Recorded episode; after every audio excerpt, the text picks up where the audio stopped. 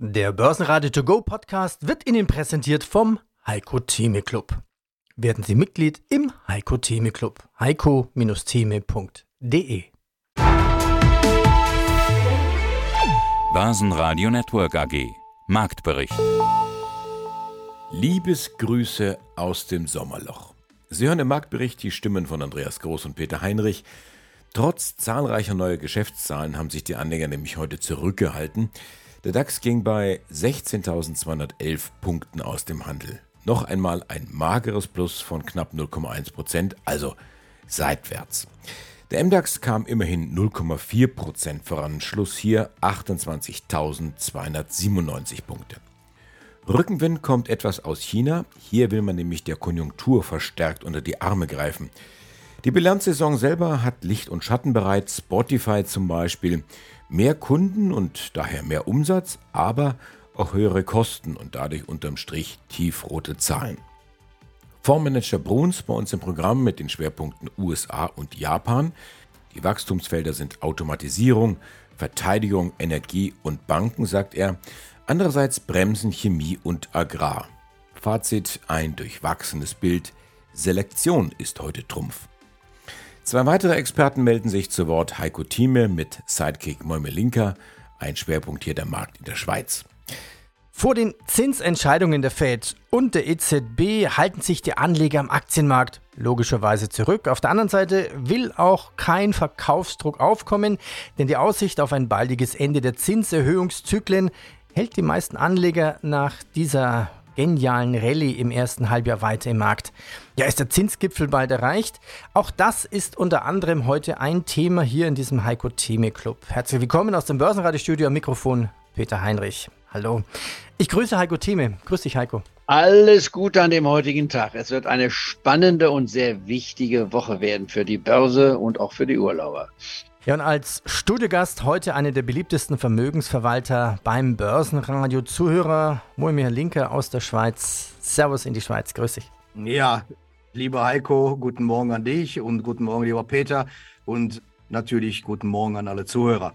Welche also, Sommertemperaturen gibt es denn gerade momentan in Zürich und welche Temperaturen in Kadekes? Haben sich die Temperaturen schon ein bisschen abgekühlt? Ja, es, dieses erste Halbjahr diese Überhitzung, ist diese bald vorbei? Es muss doch mal das Pendel auch in die andere Richtung ausschlagen. Es gibt viele Argumente für fallende Kurse. Wenn man allein den Nasdaq anschaut, plus 45 Prozent year to date. Dann haben wir jetzt die EZB, natürlich mal schauen, was die macht.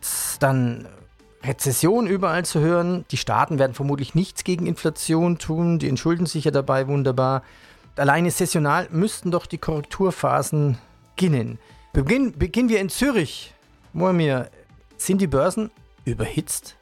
Ja, direkt die erste Frage. Die erste Frage ist es so, dass ich bis morgen früh bräuchte, um dieses zu beantworten, aber ich werde mich ganz kurz fassen. Wir sprechen über eine Rallye und auch das Börsenradio hat gerade via Herrn Heinrich über eine Rallye gesprochen. Ich sehe keine Rallye. Mit Verlaub wirklich nicht. Warum sehe ich sie nicht? Es ist richtig, dass der Nasdaq gelaufen ist ohne Ende. Das ist aber der einzige Index, der gelaufen ist.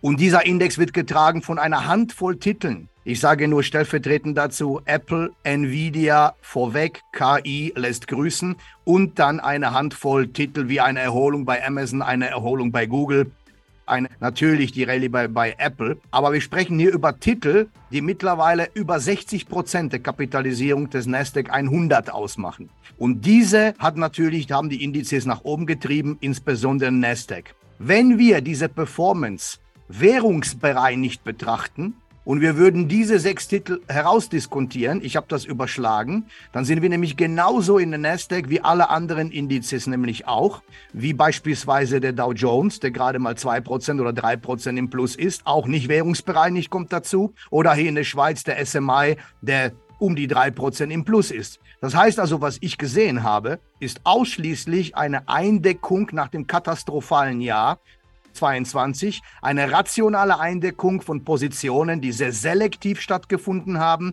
Und es ist eine extrem homogene Rallye. Sie ist nicht heterogen, sie ist ausschließlich auf wenige Titel begrenzt. Und deswegen kann ich das überhaupt nicht, überhaupt nicht tragen, diese Aussage, dass wir eine Rallye haben. Denn die Definition einer Rallye ist für mich eine gänzlich andere. Und wir befinden uns im Moment absolut nicht in einem Rallye-Zyklus, sondern in einem normalen, rationalen Zyklus durch Eindeckungen und durch KI-Fantasie, die, die ein sehr dünnes Marktsegment antreibt.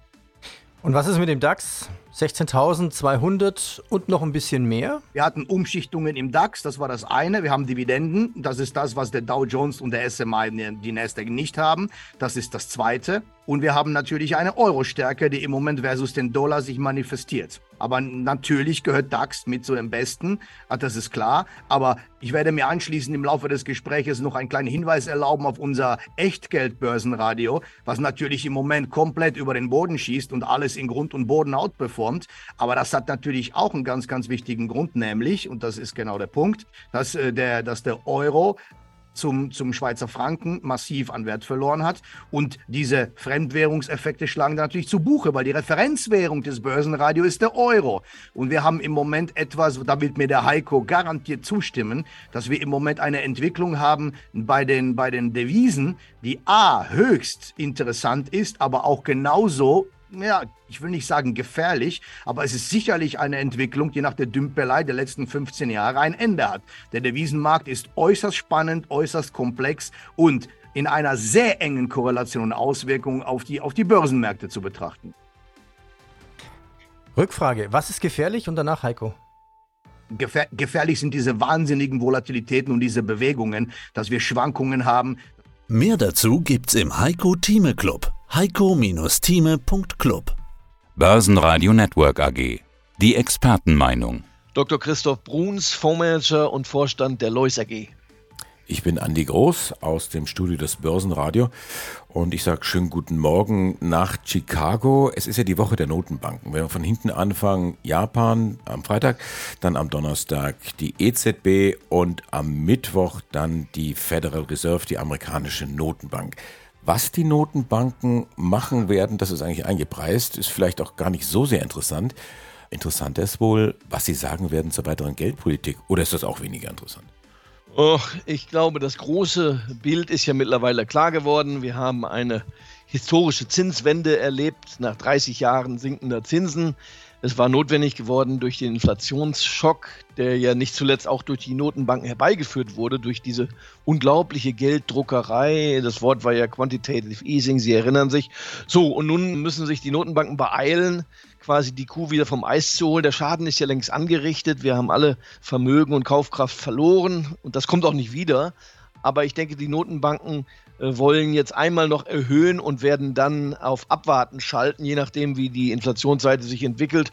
Insofern hat man Ruhe an den Märkten. Ein Markt, den wir an dieser Stelle relativ selten ansprechen, aber es heute tun werden, ist der japanische Markt. Ich hatte kürzlich gehört an anderer Stelle, dass sich Japan öffnet für Investoren aus dem Ausland. Das auch sehr intensiv macht. Äh, man spricht auf einmal damit Investment Relation Officers, die perfekt Englisch sprechen und, und die Börse in Tokio, die sagt, ja, ihr müsst das auch machen, wir brauchen Geld aus dem Ausland. Merkt man das auch schon? Hat das einen entsprechenden Erfolg? Hat das entsprechende Auswirkungen auch schon bei den Kursen? Ja, unbedingt. Äh, und ich möchte Ihnen da äh, zustimmen. Es tut sich etwas in Japan. Es grenzt fast etwas an ein Wunder denn Japan war grundsätzlich sehr verschlossen, familienorientiert, man lässt sich nicht reinregnen, alles ist da männlich dominiert in den Führungsgremien. Und nun sehen wir diesen Öffnungsprozess. Jawohl, Investor Relations spielen eine Rolle. Es gibt Aktienrückkäufe, man höre und staune. Und das Ganze trifft ja auf einen Markt, der eigentlich starke Bilanzen hat.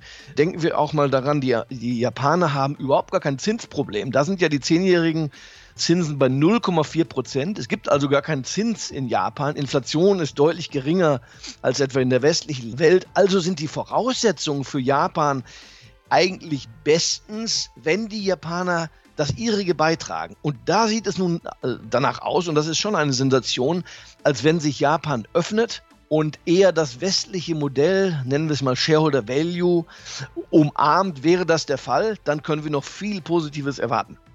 Wenn Sie sich jetzt die Fonds anschauen, was hat sich seit unserem letzten Gespräch geändert, getan? Was ist neu, was ist raus? Einiges. Also äh, ich war einigermaßen aktiv. Ich habe aufgebaut äh, von null eine Düngemittelposition. Ich hatte ja schon mal erwähnt, der gesamte Agrarbereich war schwierig in den letzten Monaten. Entsprechend gelitten haben dann ja auch die Düngemittelhersteller.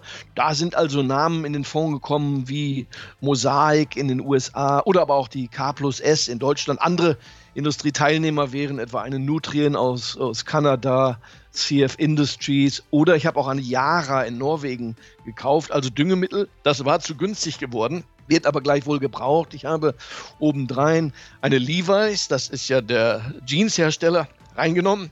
Dort waren die Zahlen schwierig und hier zeigt sich ja groß ein antizyklisches Verfahren ist ja im Hause Lois durchaus nicht äh, unüblich.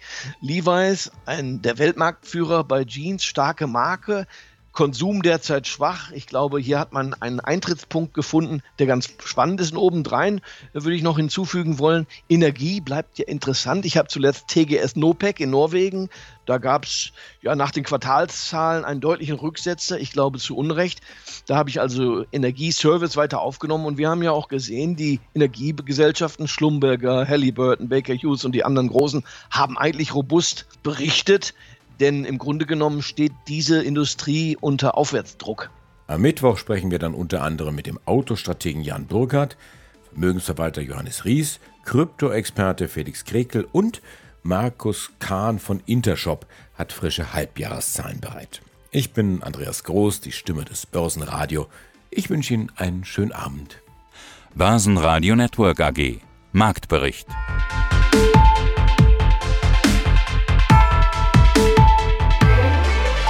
Das Börsenradio Nummer 1. Börsenradio Network AG. Der Börsenradio To Go Podcast wurde Ihnen präsentiert vom Heiko Theme Club. Werden Sie Mitglied im Heiko Theme Club. heiko-theme.de